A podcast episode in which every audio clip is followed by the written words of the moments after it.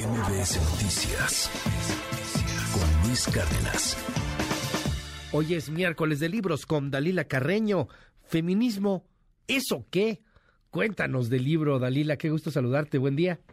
Hola Luis, buenos días. Pues sí, hoy te queremos platicar de esta novela gráfica que explora diferentes temas sobre la condición femenina mientras se intercalan capítulo por capítulo con el pensar de algunas mujeres clave en la historia del feminismo. La diseñadora Valeria Gallo es la autora tanto de las ilustraciones como de la historia protagonizada por Camila.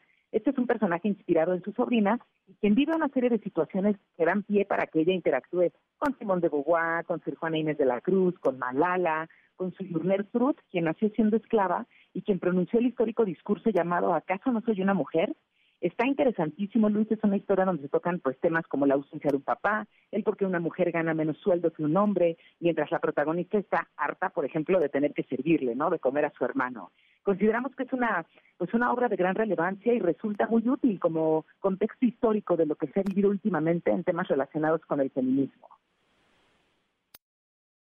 seguimos en tu red y ahí está disponible este libro que vale mucho la pena para que podamos entenderlo. Es muy didáctico en ese sentido y, bueno, pues que pueda coadyuvar a esta eh, gran lucha a nivel global.